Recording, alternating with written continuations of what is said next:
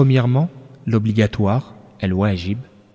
Il s'agit de ce qu'Allah a ordonné, de sorte qu'on est récompensé si on le fait et puni si on le délaisse, comme les cinq prières quotidiennes et le jeûne du ramadan.